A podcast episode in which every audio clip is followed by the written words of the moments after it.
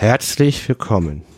Hier ist der Steffen und der und Luis und ich bin nicht Luis und ich bin nicht Steffen. Willkommen bei der 138. Folge von Vor 100. Wir haben heute den 15.05.2023 und vor 100 Jahren den 15.05.1923. Die Folge gliedert sich in einen Hausmeisterteil und in den Themen von vor 100 Jahren. Dazwischen ist doch der Werbungsteil, den ich immer vergesse. Ja. Wir haben kein Harika Kessler Teil ähm, warum und wieso weshalb, dazu kommen wir nochmal später. Und es gibt auch keine Witze. Bitte sagt mir, falls ihr eine Witze, eine, ich brauche eine tagesaktuelle Witzequelle über die Zeit von vor 100 Jahren. Ich habe schon die Archive durchstöbert und äh, konnte noch nichts finden. Sämtliche Dinge hat er sich durchgelesen, aber kein Witz. Ja, kein Witz, ja, kein Witz, ja. Ich habe echt viel gelesen, kein Witz. Ich brauche eine Zeitung, die am besten wöchentlich erschienen ist oder täglich und die eine Witzeteil hat. Und äh, ich habe gerade keine mehr. Ja, oder irgendwie so ein Buch Witze vor 100 Jahren. Ja, also. Erscheinungsdatum ja, 1923. Ja, gerne mir ne, senden, weil ohne Witze Teil fehlt was. Kommen wir auch zum ersten Thema Hausmeisterteil. Und da haben wir auch schon angefangen.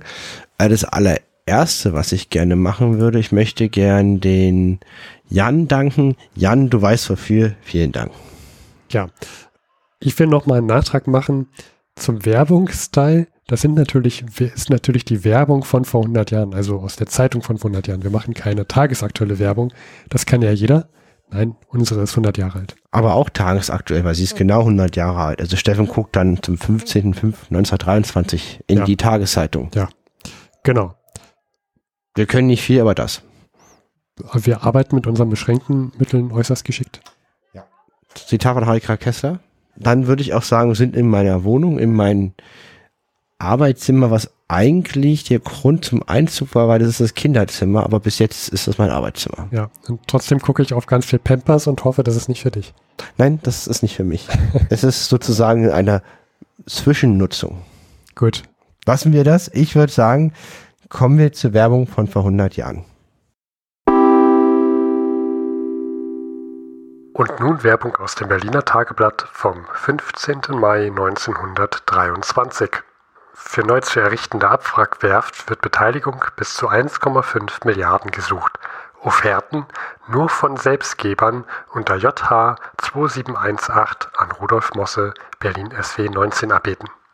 Neu, Hobüfa, die lang ersehnte Bügelfalte, Patente im In- und Ausland angemeldet.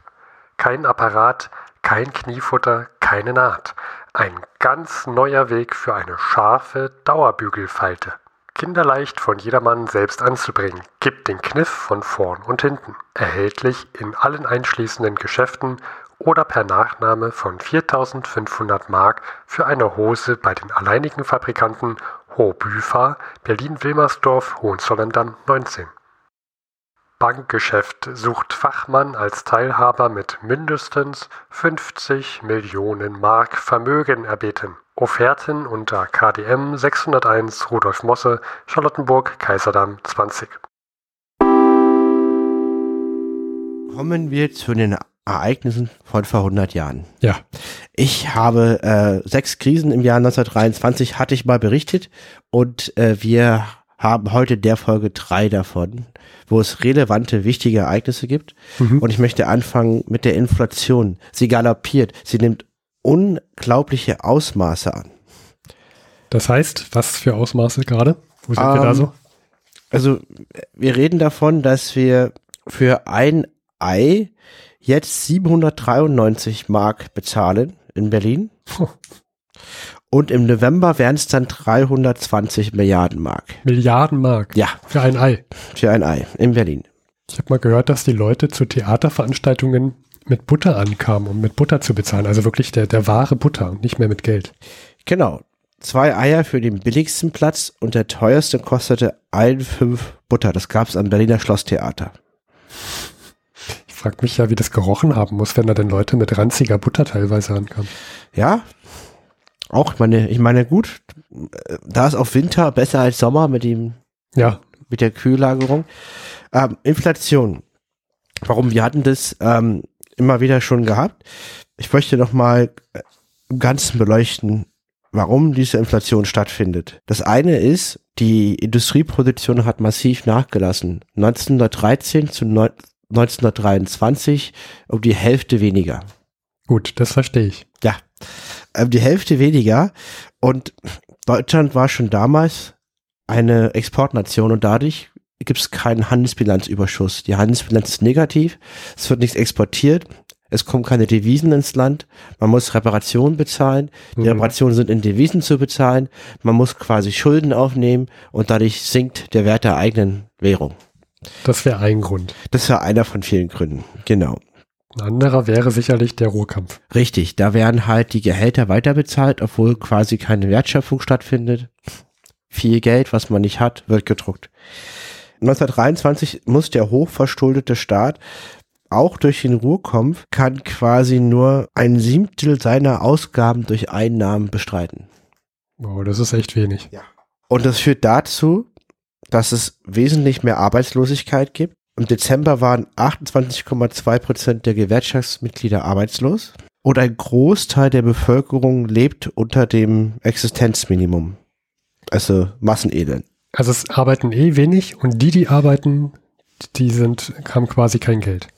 Ja, doch. Geld, Also, also die haben Geld, aber die können sich davon quasi nichts leisten. genau, die, die, die Kaufkraft, ähm, die Reallöhne sinken, ne? Drastisch, logischerweise. Das Rote Kreuz ähm, macht im Ausland auf die Hungersituation aufmerksam und ruft zu Spenden für die notleidende deutsche Bevölkerung aus. Und 50 Prozent der Kinder an den deutschen Schulen sind unterernährt. Hm. Wie gesagt, und das ist diese Situation und das ist der Hintergrund, wo, wo all dies stattfindet. Der Ruhekampf und die Ruhebesetzung, die Also den Leuten geht's eh schon schlecht. Und dann kommt das auch noch dazu. Das ist irgendwie so eine Spirale, ne, die sich da so dreht. Richtig. Und äh, später würde ich gern dann eben auf die Ruhebesetzung, Ruhekampf und auf diesen rheinische separatistische Bewegung nochmal eingehen und generell auf die Reparationsfrage. Aber bevor wir dazu kommen, ich weiß diesmal nicht, welche Themen Steffen mitgebracht hat. Er hat mir verboten, ins Konzept zu schauen. Ja. Jetzt bin ich ja gespannt. Luis, du hast die Wahl. Ähm, ich gebe dir drei Überschriften. Ja. Wir, nehmen, wir nehmen heute alle drei Themen auch an, also keine Angst. Ähm, du darfst auswählen, in welcher Reihenfolge. Ich hätte einmal die Überschrift Royal mit Käse, Okay. ähm, Sex Sales oder äh, auf Wolke 7. Sex sells. Ich dachte es mir, dass du damit anfangen möchtest. Reden wir über ähm, Pornografie Sehr gut. und über Grosch, Georg Grosch. Er fange an. Ja, und zwar, ähm, Georg Grosch, äh, wir, wir haben erzählt, dass wir da in dem kleinen Grosch-Museum waren. Mhm. Und äh, das war ja ein sehr bekannter Maler, Künstler, der sehr satirische Werke gemacht hat über die Bevölkerung damals. Und die, wir werden einen Link reinstellen, da könnt ihr euch ein paar äh, Kunstwerke ansehen. Und das sind letztendlich immer Zeichnungen, bei denen die Männer meist kahlköpfig sind, große, große Köpfe haben, auch die Frauen. Und die Frauen Sehr sind fratzkenhafte ja, Darstellungen. genau. Äh, sehr überzeichnet, sehr überspitzt. Und der hat in den letzten Jahren, seit 2000, äh, nicht 2000, seit 1919 viele Werke gesammelt und ähm, hergestellt und eine Mappe rausgebracht, die er nannte, ähm, oh Gott, Ecce Homo oder Homo, Ecce Homo. Also äh, das ist, ich habe mal nachgeguckt, dieses Ecce Homo, Homo, ich weiß nicht, wie man es ausspricht. Ich meine, ich mein, altgriechisch ist eigen, Das ist halt lateinisch für Mensch, oder? ähm, ja, das hat so einen religiösen Hintergrund. Und zwar äh, gibt es in der christlichen Bibelgeschichte gibt es diesen die Kreuzigung und da stellt sich dann äh, Pilatus vor dem Bevölkerung hin und zeigt den, den Jesus, der bereits gefoltert wurde, auch eine Dornkrone aufhat und sagt ähm, unter Ecce Ecce Homo, Ecce Homo, wie auch immer man es ausspricht, äh, was dann äh, so viel heißen soll wie äh, siehe der Mensch. Und daraufhin fängt dann die äh, Bevölkerung, die da steht, die jüdische Bevölkerung an, die Kreuzigung zu fordern. Das passt zu Georg Grosch, der ist ja sehr zeitkritisch unterwegs. Genau, und das, also das nimmt er nicht ohne Grund. Ich bin jetzt kein, kein Kunsthistoriker und so weiter, möchte jetzt Interpretationen gar nicht erst anfangen, Mhm. weil ich Angst habe, was da alles auf uns zukommen wird. Aber das sind alles Werke, die ähm, als pornografisch äh, eingestuft werden. Und ähm, da steht hier in der Ausgabe, die wir haben, äh, dass es äh, 16 Aquarelle und 84 Zeichnungen sind, also sehr, sehr viel. Ähm, er, er zeigt die Inflationsauswirkungen, deswegen passt jetzt auch die Überleitung von der Inflation.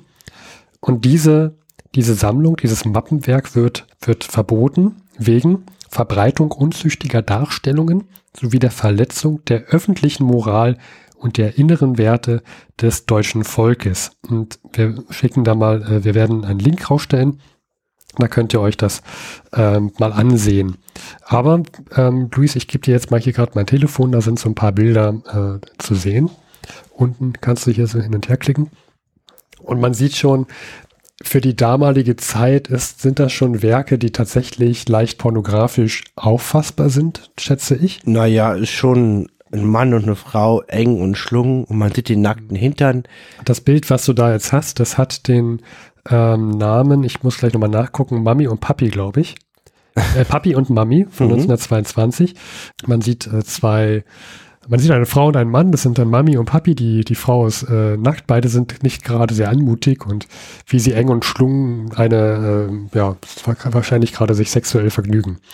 Ja, äh, ja also es ist, ist auch, sind auch diese, die, die Werke von Grosch sind, das sind auch keine schönen Menschen, die dargestellt Eben, werden. Eben, es ist überhaupt nicht pornografisch, weil es ist nicht ästhetisch schön, sondern ja, ich denke, pornografisch kann, muss auch nicht immer ästhetisch schön sein. Gut, da kann man sich auch wieder recht, aber es ist, ähm, es ist, ich würde jetzt, also auf entsprechenden Portalen im Internet würde sich das keiner angucken, sondern das gehört in eine Galerie. Ja, genau. So würde ich es formulieren wollen. Ja, es, also für mich, ich finde, das ist jetzt auch keine schöne Kunst. Ähm, ich, ich verstehe, dass, dass man solche Werke macht. Ist provo provokativ. Und äh, hier habe ich Avantgarde. Avantgarde.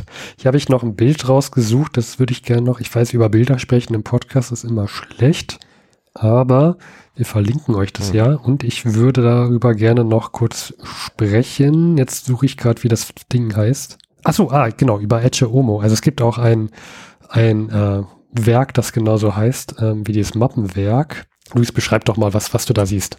Also man sieht drei Figuren. Eine nackte Frau mit einem ausladenden Hinterteil, die sich lassiv auf ein Bett regelt und man sieht quasi die Rückseite.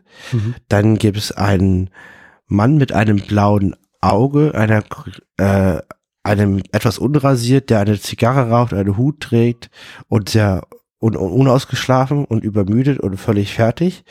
Und dann gibt es einen etwas edleren, aristokratischen blonden, mittelalten Mann mit Zigarette, der neben dieser Frau auf dem Stuhl sitzt, die quasi da rauchend im Adamskostüm auf dem Bett liegt. Genau, die Frau ist diesem eher gut aussehenden Mann zugewandt und der mit dem blauen Auge, der läuft an der Szenerie quasi vorbei, der ist, der ist da so unbeteiligt. Ähm, was mir bei, bei Grosch aufgefallen ist, ich weiß nicht, ob das äh, Zufall ist oder ob das tatsächlich stimmt, für gewöhnlich haben die männlichen Figuren bei ihm Hüte auf oder sind halb glatzig, also haben oben meistens keine Haare. Und bei dem ist mir aufgefallen, der, der gut aussehende, der, der gut aussehende Mann in diesem Bild, zu dem die Frau auch zugewandt ist, der hat tatsächlich mal oben Haare. Und dann ist mir aufgefallen, der sieht überhaupt nicht typisch deutsch aus, finde ich. Ich finde, der hat so was britisch-französisches. Ja. Und da habe ich mich auch gefragt, ob das gewollt ist, ob das vielleicht. Ich denke mal, das äh, so ein Kapitalist, ein, ein Angehöriger der Bourgeoisie soll der darstellen. Ja. Der wirkt halt sehr edel. Ja.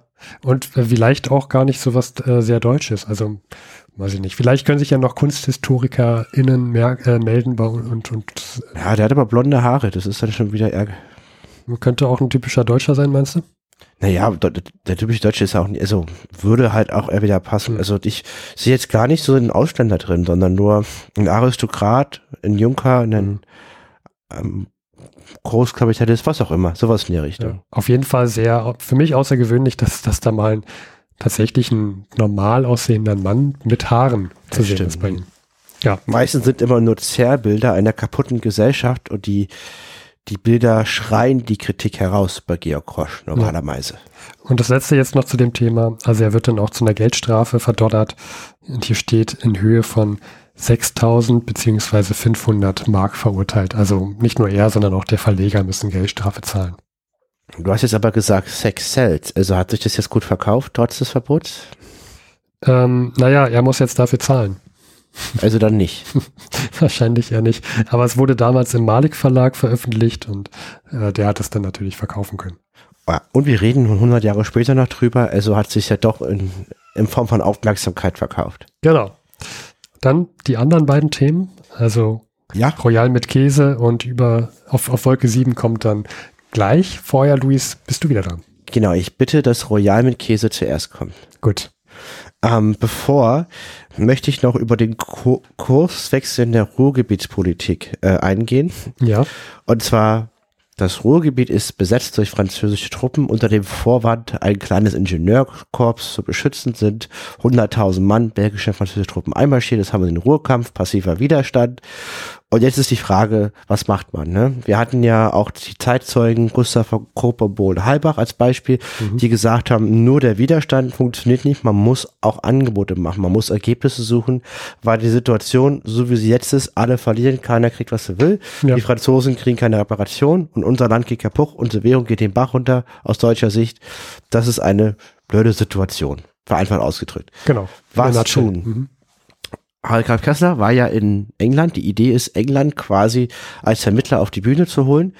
Und das ist jetzt auch passiert. Und zwar hat ähm, am 20. April äh, der Außenminister George Nathaniel Marcus Corson of Kettlestone im Oberhaus ein deutsches Verhandlungsangebot angefordert, weil Deutschland wäre der Schuldner und es sei deswegen in der Pflicht, eine, die Verhandlungen zu suchen. Zitat. Ich kann nur den Rat wiederholen, den ich der deutschen Regierung immer wieder erteilt habe, den ersten Schritt zu tun und ein Angebot zu machen, um auf die öffentliche Meinung der Entente-Länder den Eindruck zu machen, dass Deutschland bereit ist, nach Kräften seinen Verpflichtungen nachzukommen.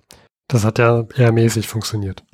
Deutschland als dem Schuldnerlande fällt meines Erachtens die Aufgabe zu, den ersten Schritt zu tun. Das ist erstmal das, was England will. Die Deutschen hoffen natürlich, dass zum Beispiel England bereit wäre, auf seinen Anteil der Operation zu verzichten und im deutschen Sinne aktiv zu werden. Deswegen ist Harry Kessler eben auch in, in, in London mit einem All-Star-Team, die halt Einfluss nehmen, die Lobbypolitik betreiben. Ja. Spoiler Alert, England verzichtet nicht auf seinen Anteil und hofft jetzt auf ein starkes Angebot aus deutscher Sicht. Also das ist ja auswendig verständlich. Also, dass, das, dass, dass, dass die Briten jetzt so auf ihre Reparationsanteil verzichten, ja, die sind ja selber stark verschuldet. Also warum sollten sie das tun? Richtig. Und jetzt kommt das Angebot. Das Angebot kommt in Form einer Rede von Friedrich von Rosenberg. Das ist der aktuelle Außenminister der Regierung Kuno im Reichstag. Auch Spoiler Alert. Die Rede hat er gehalten im Reichstag. Und es waren dabei Harry Graf Kessler bei dem Moment und auch Stresemann. Und das haben wir quasi im Moment, wo sich die drei Quellen, die ich immer gerne als Vorbereitung nutze, also unter anderem, dass ich, dass ich die Leben dieser, dass, dass sich das jetzt alles überlappt. Genau. So. Bin ich gespannt. Du, also du ziehst jetzt zuerst das Chronikbuch vor. Mhm. Richtig, im Chronikbuch vielleicht erstmal, was ist dieses Angebot? Und zwar, es geht darum, das Deutsche Reich sei bereit, seine Pflichten im Rahmen der Erfüllbarkeit nachzukommen. Das große Ding hier ist, dass ein Abzug der Franzosen keine Voraussetzung mehr sind für Verhandlungen. Das Oh. ist aus deutscher Sicht ein enormes Zugeständnis. Mhm. Das war vorher unverhandelbar. Also du akzeptierst, dass das Ge- Gebiet besetzt ist und willst trotzdem mit den Leuten drüber reden, okay? Also ich halte das ja für gesunden Menschenverstand. Nur es ist aus damaliger Sicht ein Schritt in die richtige Richtung, weil das war vorher nicht möglich. Worum geht's? Zitat. Äh, aus der Rede von Friedrich von Rosenberg, 16. April im Reichstag. Nach Ansicht der Regierung sollte eine internationale Kommission von Geschäftsleuten oder ein ähnlich sachverständiges und unparteiisches Gremium, an dem Deutschland und Frankreich mit voller Gleichberechtigung teilnimmt, möglichst bald zusammenkommen und folgende Fragen beantworten. Eins: Was hat Deutschland bisher geleistet? Zwei: Was kann Deutschland und soll Deutschland gerechterweise noch leisten? Drei: Auf welcher Weise können diese Leistungen bewerkstelligt werden? Klingt nach einem soliden Vorschlag. Ich frage mich halt, wer da unparteiisch parteiisch sein soll, weil quasi ist da jeder, jeder parteiisch. Ja, richtig. Aber die Idee ist auch, sich dann zu verpflichten, im Voraus, dass das, was da rauskommt, erfüllt wird von Deutschland. Hm. Ich finde es auch gut, dass da steht, dass man nochmal sagt, was hat Deutschland bis jetzt schon Ja. gemacht, weil man ja sich dennoch nochmal Also die Hauptaussage ist ja, Deutschland tut, was es tun kann. Und wenn du diese Frage dann nochmal stellst und probierst zu beantworten, was ist jetzt eigentlich wirklich gemacht worden, dann kann man da nochmal Zwischenbilanz ziehen und sagen, haben die jetzt wirklich alles probiert? Oder wäre da tatsächlich noch Luft gewesen? Ja, es klingt auch vernünftig, wenn man jetzt halt sagt, äh, aus der Politik rauszugehen, auch der Revanche und vielleicht das Ziel, dass man jemanden nach, äh, nach langfristig schwächen will, Fachleute ranzulassen, die halt eine gewisse ähm, Leist, Leistungs, also gewisse Kapazität prüfen. Hm. Macht ja erstmal Sinn, ne? Ja. Genau, und das kam zuerst. Danach kam England und sagt, oh, macht ein konkretes Angebot. Und dann haben die Deutschen 30 Milliarden Goldmark angeboten. Und dazu muss man verstehen, das haben die schon mal angeboten. Und da waren die Alliierten sehr enttäuscht, weil das schon mal angeboten wurde. Das ist quasi, ah. die Summe selber ist. Es ist quasi kein neues Angebot wirklich. Nee, ja. nee. Aus Sicht der Alliierten, die Deutschen sagen, ja, ja, ja, ja, ja. Aber ihr habt uns hier massiv geschwächt. Wir hm. sind immer noch total die Helden, weil wir so viel anbieten, weil ihr ja das halbe Land besetzt habt und wir gar nicht so leistungsbereit sind. Ne? Also Goldmark ist halt ähm, mit Gold hinterlegt. Das ist quasi der gleiche Wert eine inflationsbereinigt oder so. Also das ist eine inflationsbereinigte Größenordnung. Okay. Ich kann beide Seiten verstehen. Ja, beide Seiten. So, das ist das große Thema vor 100 Jahren, was doch in allen Zeitungen war, was alle, auch Harry Kessler rund um die Uhr beschäftigt hat. Und apropos, wer war an Reichstag und hat diese Rede von Alfred von Rosenberg äh, angehört? Natürlich Harry Graf Kessler. Die alte Eule. Also wir sind jetzt auch schon im Totholzteil. Wir haben heute mal ein bisschen ja. was äh, gemischt. Ja. Und was sagt die äh, alte Eule Harry Graf Kessler dazu? Zitat. Er brachte viele deutschnationale Töne, die zum Teil falsch und wenig überzeugend klangen, aber den Erfolg hatten, dass die Rechte immer wieder Beifall klatschte um so die bittere Pille seiner Zugeständnisse wieder Widerstandsschluck schluckte. Trotzdem wirkte die Rede matt und leer, also die von Alfred von Rodenberg. Mhm. Er verlas sie und ist kein Vortragskünstler, geschweige denn ein Redner. Er spricht laut und deutlich, aber völlig kunstlos durch und durch Fachminister, höherer Beamter, auch die Form wird dem Inhalt seiner Rede keine erhöhte Resonanz sichern. Sie war schlecht und wirkungslos gebaut, ja nicht einmal gut disponiert, ohne Gefühl für Licht und Schatten. Das Entscheidende, die Einleitung von Verhandlungen hat sie nicht gebracht und wird sie nicht bringen. Und das sagt er am gleichen Tag, als die Rede am 16. April rauskam. Also sagt er, sagt er direkt. Und damit ist eine große, vielleicht Deutschlands Schicksal bestimmte Gelegenheit verpasst. Der Eindruck im Ganzen war des eines kleinen Mannes eines braven, ehrlichen Mannes, der aber weder die nötige Klugheit noch die nötige Kühnheit besitzt, um in einer so furchtbaren Lage seinem Volke, das er liebt, helfen zu können. Das Format ist es, was Rosenberg ebenso wie unseren Staatsmännern im Kriege fehlt. Mit seiner kleinen Figur, seinen kleinen Bewegungen, seinem kleinen Intellekt machte er den Eindruck eines Zwerges, der mit Kieselsteinen einen in den Abgrund rollenden Riesenwagen aufhalten will. Möge ich mich täuschen. Okay, das ist wieder Harry Graf Kessler, wie er lebt und lebt, wobei ich auch schon mal Kommentare von ihm gehört habe, die weiter unter der Gürtellinie noch waren. Ja. Also, Harry Graf Kessler ist nicht überzeugt. Er findet zwar die Rede, wenn ich es richtig verstanden habe, technisch okay, aber die Art und Weise, wie sie gehalten wird, ist einfach nur schlecht. Ja. Der Außenminister schafft es nicht, sich rhetorisch Gehör zu verschaffen dadurch. Ne? Also die Recht, er, hat, er, er schafft es zwar anscheinend, die, dass die rechte Seite Beifall ja, macht, was richtig. ja auch wichtig ist, glaube ich, in dieser Situation. Genau. Aber so richtig was bewirken nach außen hin, außerhalb Deutschland, wird die Rede nicht. So ist die Einschätzung. Richtig. Und seine Einschätzung ist jetzt auch, ähm, also er redet auch mit seinen Kontakten im Auswärtigen Amt, zum Beispiel diesen Bereichsleiter Schubert, der ihn auch quasi aussteuert für die England-Mission. Und beide halten die Regierung nicht mehr für sicher. Es gibt, wird aus ihrer Sicht einen baldigen Sturz geben. Kuno und Rosenberg, also Kuno ist der Reichskanzler, Rosenberg der Außenminister, sind in der Situation, dass sie gegen sich alle haben. Majorität des Reichstags, den Reichspräsidenten, das Auswärtige Amt, das Finanzministerium und sämtliche Sachverständige. Äh, und den, und den Sturz würden halt wäre wirklich schlecht, weil wenn die jetzt gestürzt werden und die nächste Regierung macht ein anderes Angebot, dann sieht es nach Kapitulation aus. aus deutscher Sicht. Deswegen äh, wäre das aus Harry Kesslers Sicht nicht gut. Ja. Kann ich auch nachvollziehen, ob das jetzt wirklich Kapitulation ist, muss man halt gucken. Ne? Wir wissen ja, dass in diesem Jahr nochmal Wahlen anstehen werden. Mhm. Es wird da jemand ganz Wichtiges äh, dann, Reichskanzler, das ist nämlich Stresemann. Und ich nehme jetzt das nächste große Buch, äh, gedruckt 1932 über Antiquariat gekauft, Stresemanns Erinnerung. ja, in goldenen Schriftzug. Ja, die auch bei Harry Graf Kessler, ne? Jedenfalls. Und der hat sich mit der ganzen Frage auch beschäftigt, ne? Ja, der war auch vor Ort. Und zwar hier geht's halt darum, erstmal, was will Frankreich? Die englische Position habe ich ja schon geschildert. Die wollen, dass es ein gutes Angebot gibt aus deutscher Sicht, verzichten aber nicht auf ihren Reparationsanteil.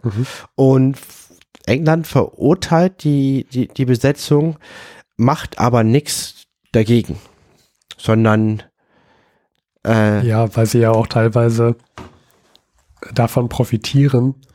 Sie sind, äh, der, der Markt, der Kohlemarkt verändert sich zugunsten von England. Und was auch immer noch ist, ähm, die Türken sind ja immer noch im Hintergrund, ein, haben ja immer noch einen Konflikt da mit Griechenland. Es gibt ja Verhandlungen und da ist noch die Frage, wer, wer kontrolliert da diesen Raum um Istanbul herum.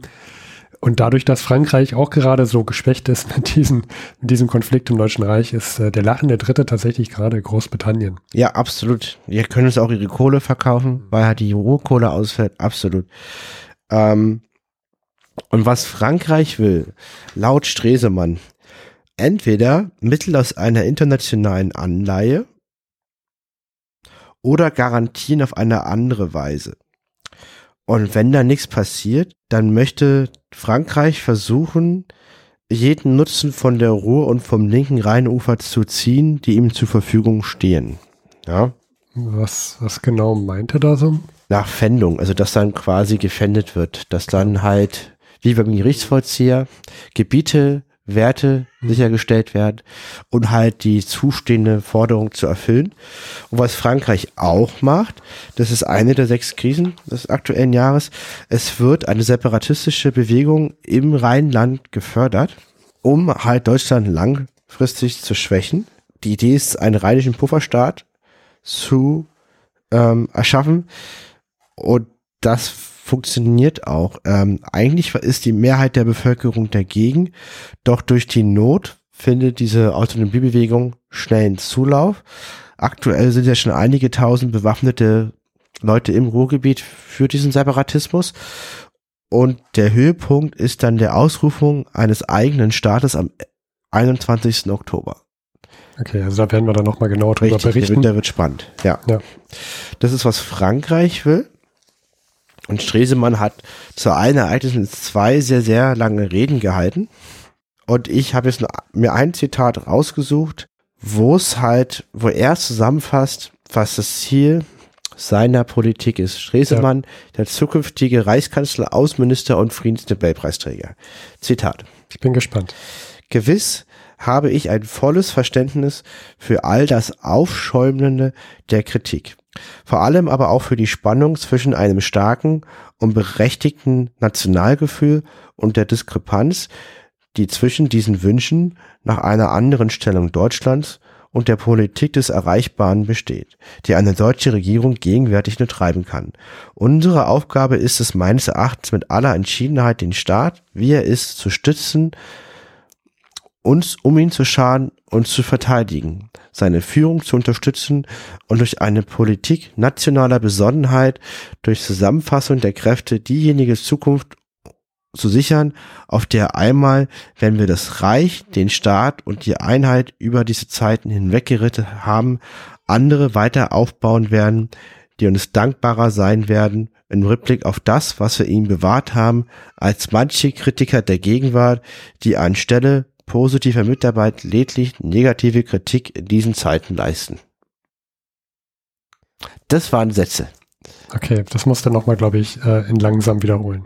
Also was, was, äh, ich, ich lese, ich höre jetzt heraus, Ja, dass er durchaus bereit ist, gewisse Dinge zu tun, die jetzt gerade in diesem Moment als unpopulär erscheinen, ja, aber mit dem Ziel, weiterhin national ähm, erfolgreich zu bleiben, ja. äh, sich zu stärken und eventuell dann Ich bin mir gerade nicht sicher, ob er wirklich meint, diesen auch so eine Art separat Gebiete vielleicht äh, abzustoßen. Nee, das ist ganz klar das, dagegen. Das nicht, okay.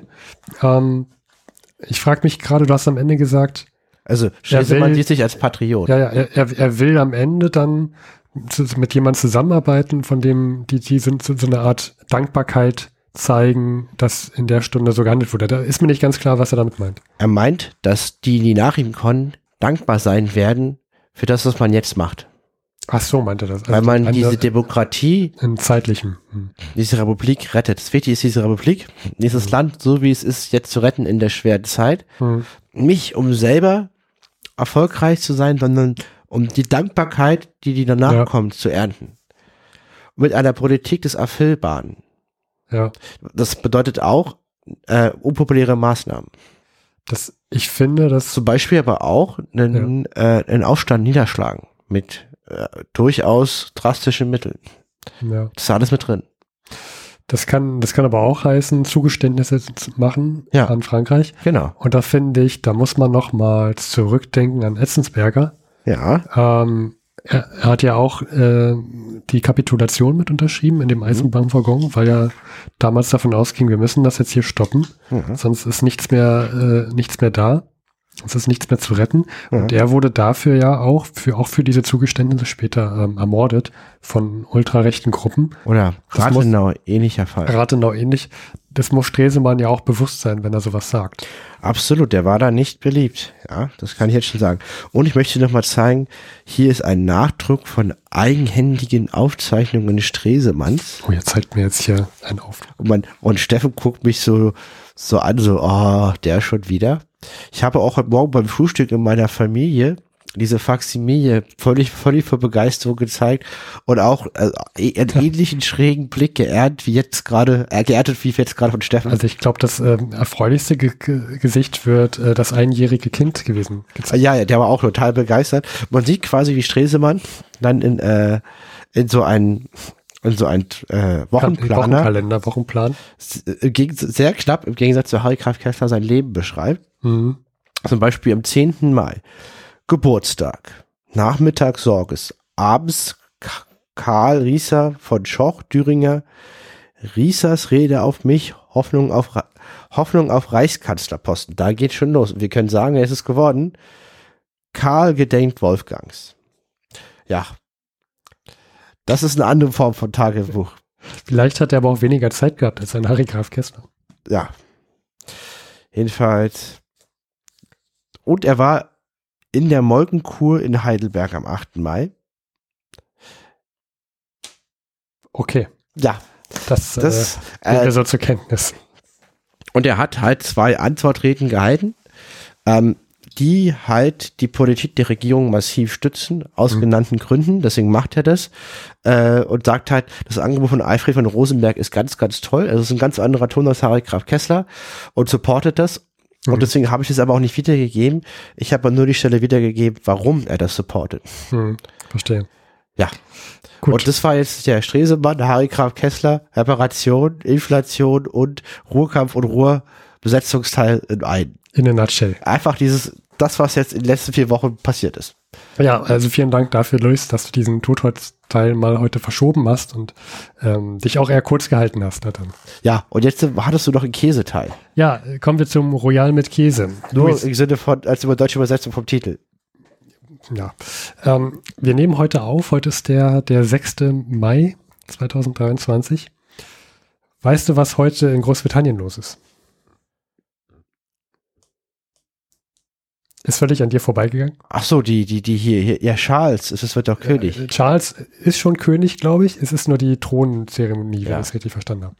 Also heute sind alle ähm, entwedeln mit ihren Großbritannien, England-Flaggen. Ich, es war die Nachricht heute Morgen, was ich toll fand, ist, die haben über das schlechte Wetter berichtet, dass sie dieses Jahr alle in Regenklamotten rumstehen müssen. Ja. Ha, ha. Äh, Ja, wir sitzen hier drin und ähm, genießen auch das Regenwetter. Ja.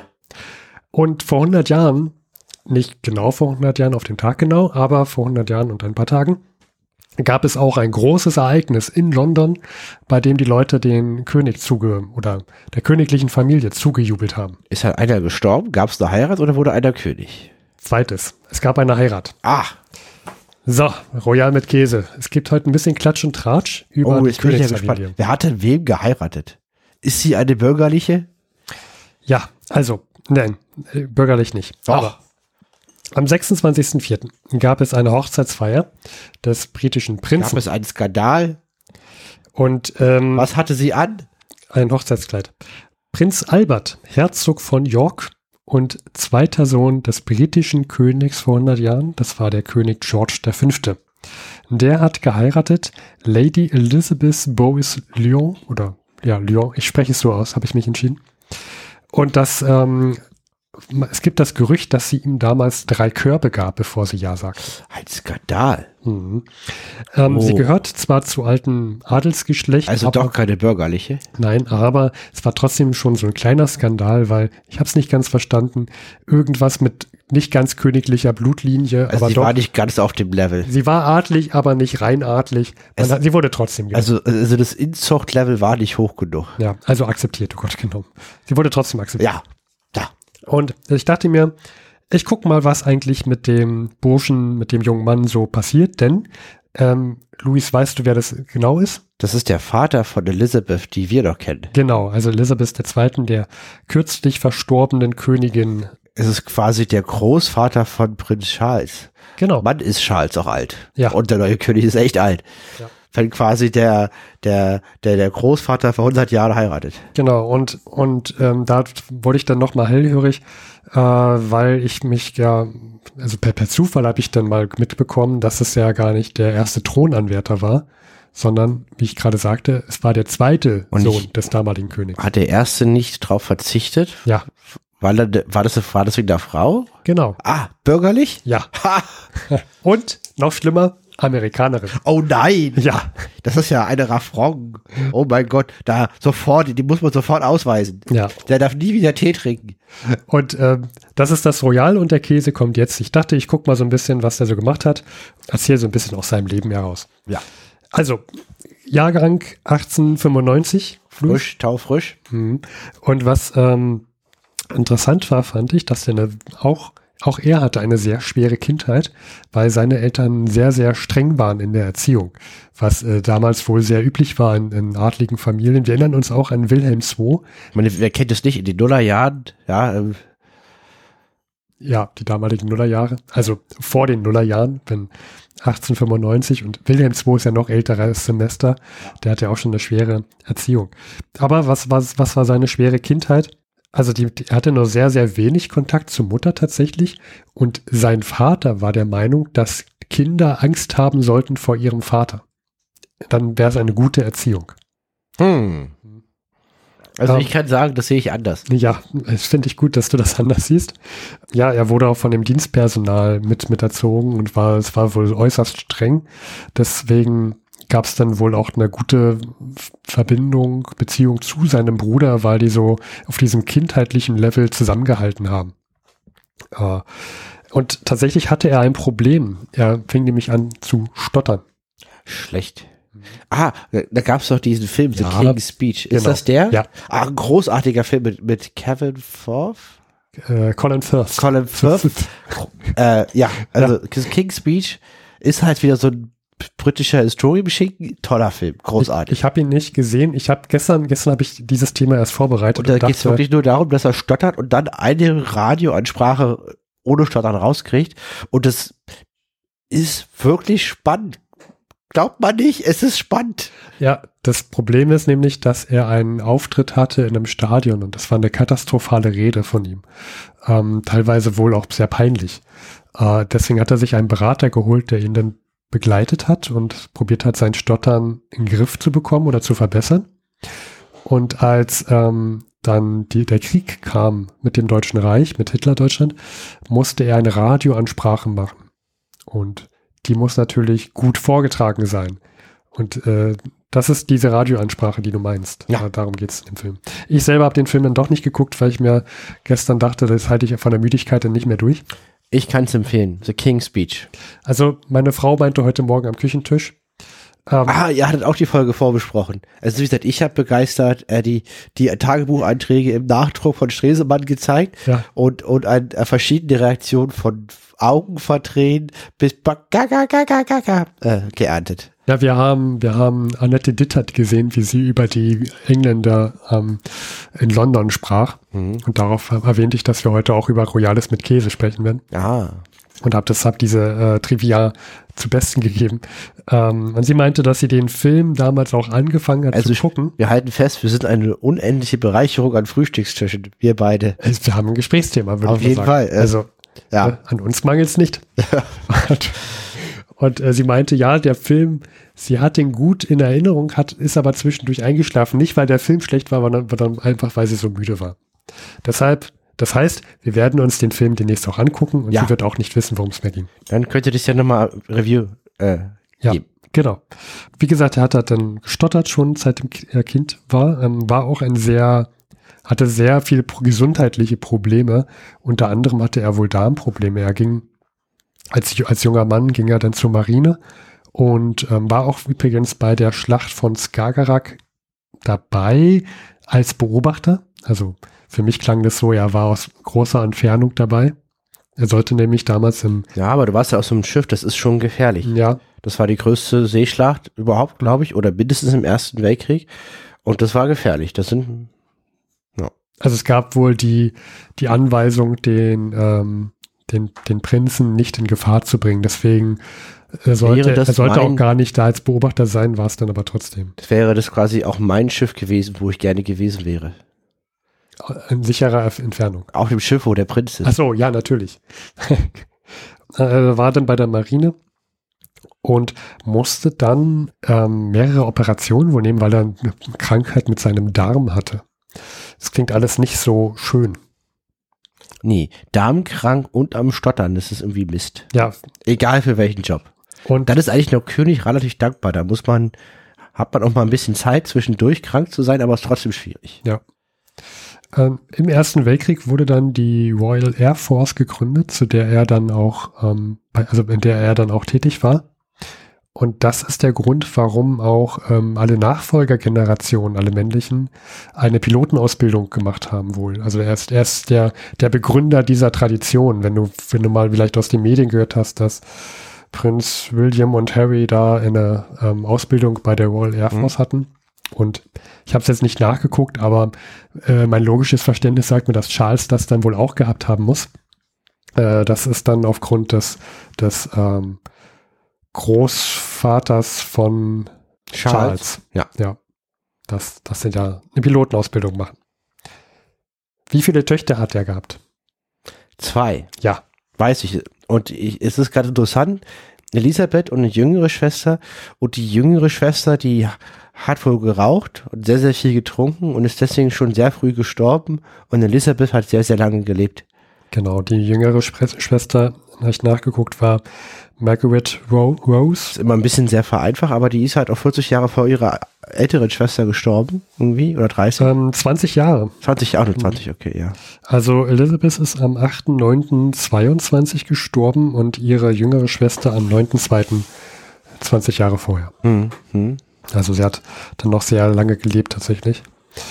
Ja, und wie du schon mitbekommen hast, er war nicht direkter Thronfolger, sondern ähm, der erste Thronfolger war sein Bruder Edward.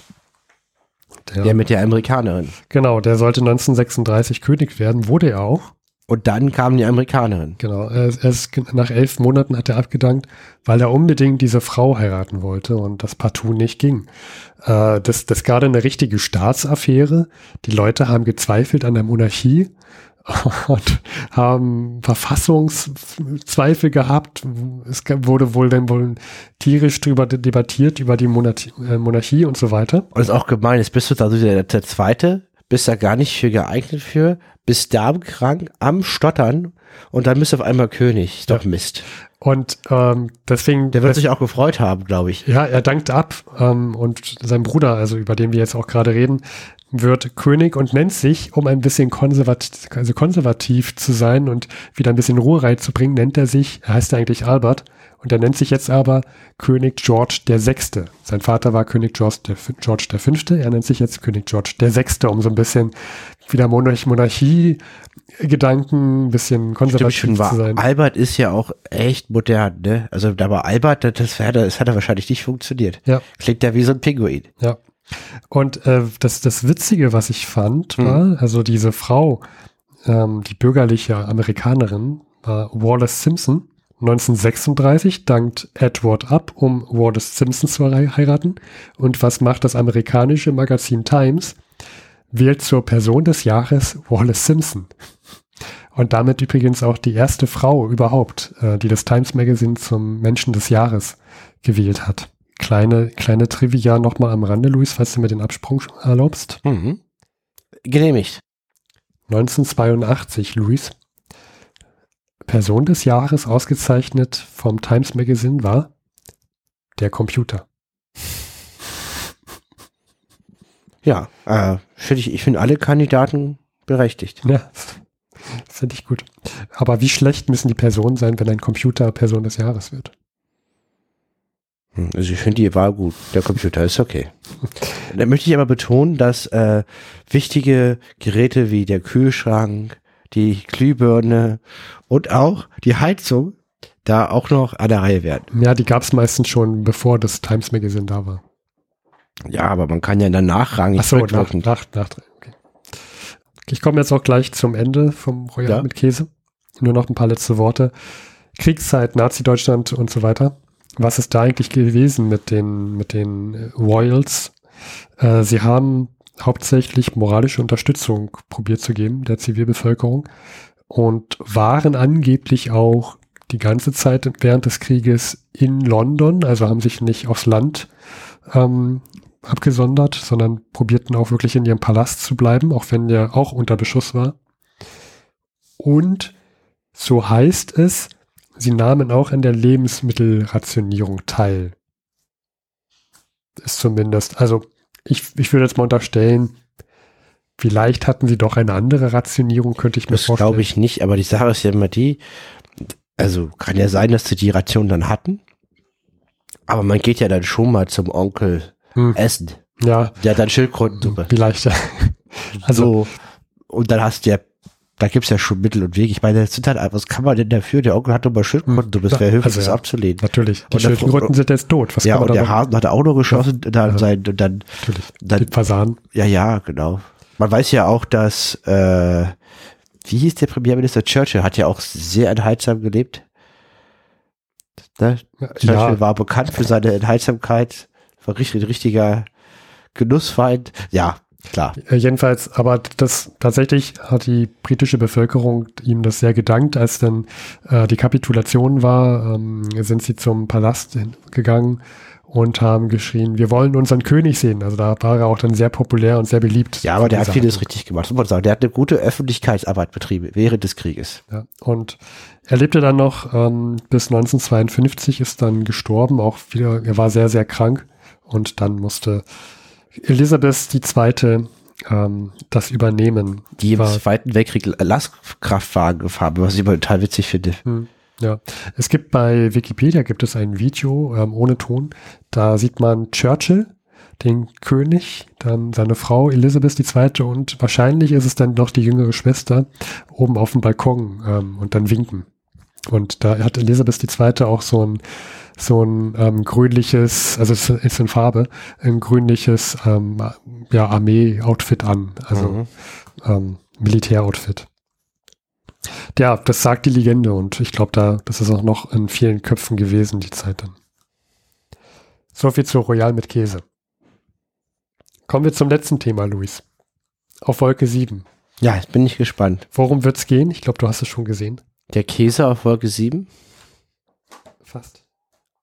Man konnte ja alles verbinden. Der porno guckende Käse auf den Wolken. Lassen wir das.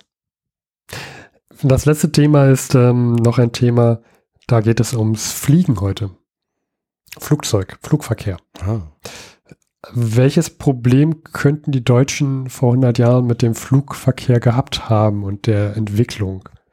Weil sei Vertrag verbietet den Betrieb von Militärflugzeugen Genau. Und das Ziel war hier eine langfristige Enttechnologisierung von Flugzeugen. deswegen wurde die Regelung so ähm, erschaffen und meiner Meinung nach hat man sich da deswegen auf den Zivilflugzeugbau konzentriert, weil das halt noch legal war. Ja, so, so am Rande anscheinend. Also das ist richtig.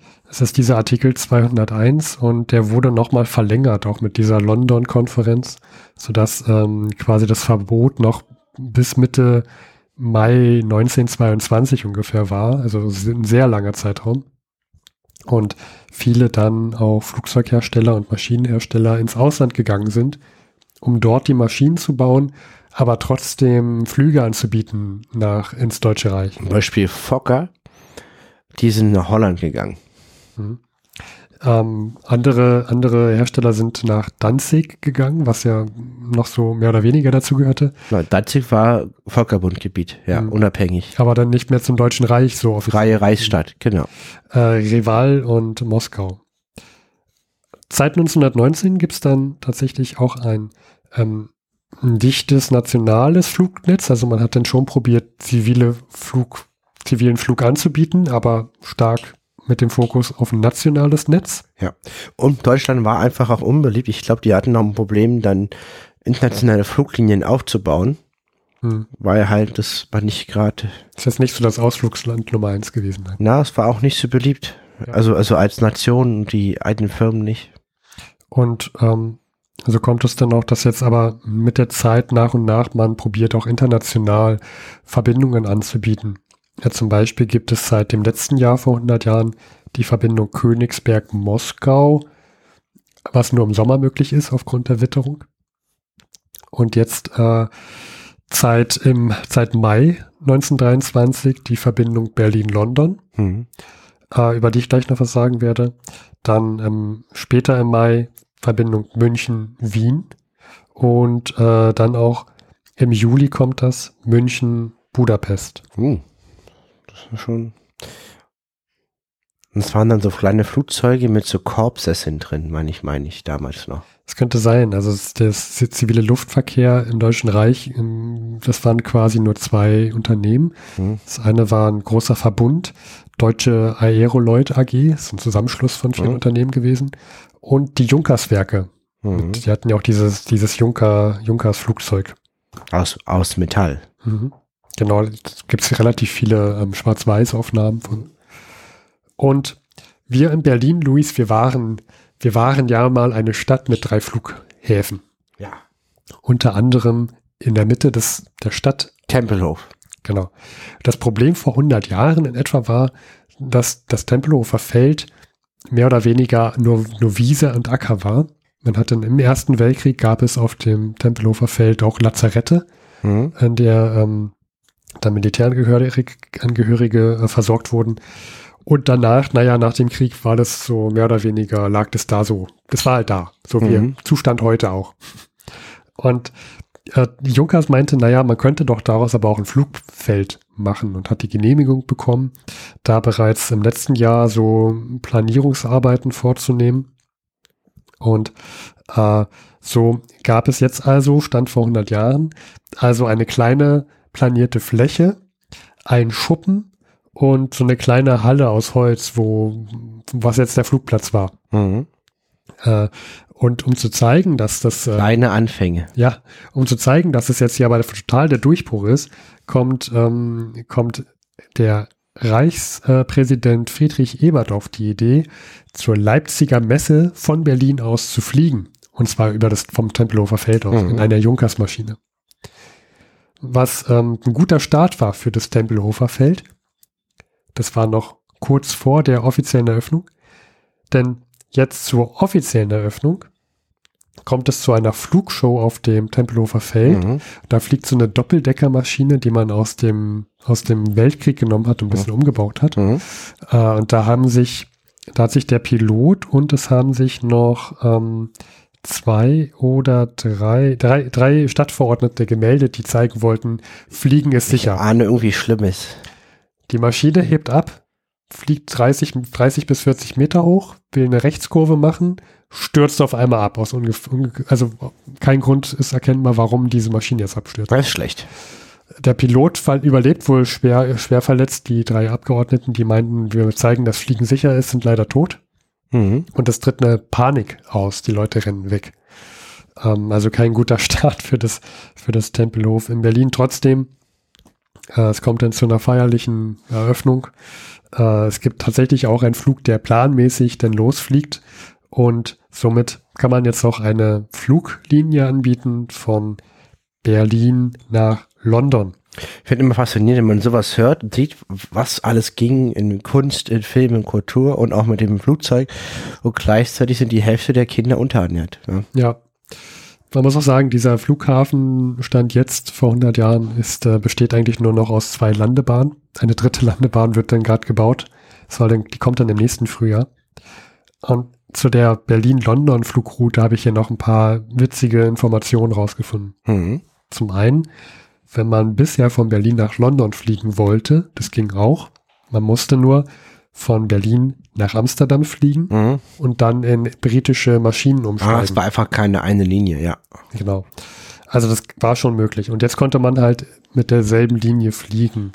Es gab trotzdem noch die Zwischenlandungen. Man konnte nicht direkt fliegen. Also man musste immer noch nach Amsterdam, also zwischen, Zwischenhalt in Amsterdam, Bremen und Hamburg machen. Oh, das sind aber viele Zwischenlandungen, ja. Und deswegen dauert es auch sehr lange. Also bei diesem, bei diesem ersten Flug dauerte der Flug neun Stunden, Das ist aber lang, Ja. London, ja. weil und der Pilot meinte, er musste aufgrund starken Windes sehr, sehr niedrig fliegen und erwähnt dann in so einem Zwischensatz, er konnte sich trotzdem gut orientieren, dank seines Kompasses, der Flussmündungen und des Schienennetzes.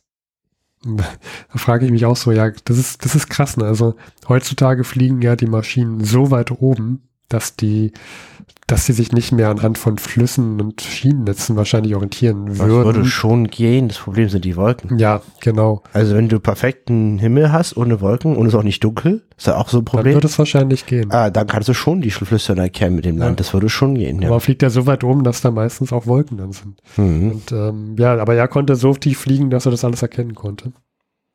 Äh, und eine Karte kostete damals sechs Pfund. Das ist in, in diesem Chronikbuch. Das in sind das wahrscheinlich ja- ein, oh, oh, Sixilliarden Mark. Ähm, ja, also das Chronikbuch hier, was, aus, was vom Jahr 1987 ist, meint, der, der derzeitige Stand 1,3 Millionen Mark.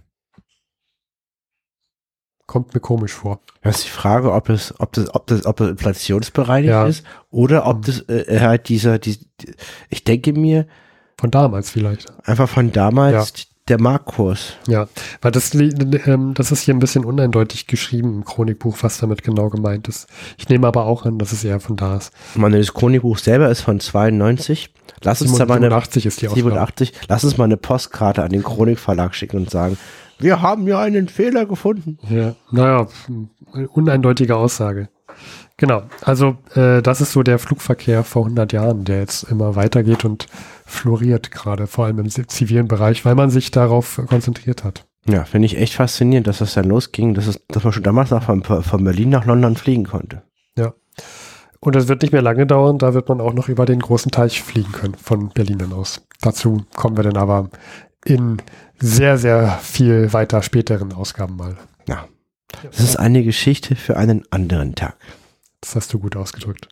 Dann würde ich sagen, wir hatten viel zu bieten heute und ich würde, und es ist ein guter Moment, jetzt die Folge zu beenden. Hm. Danke fürs Zuhören und alles Gute. Bis zum nächsten Mal. Liebe Zeitreisende, vielen Dank fürs Zuhören. Das war's auch schon wieder mit der Folge. Gedanken könnt ihr gerne in Form eines Kommentars auf unserer Seite teilen, vor100.de. Dort erfahrt ihr auch, wie ihr uns unterstützen könnt. Vielen Dank.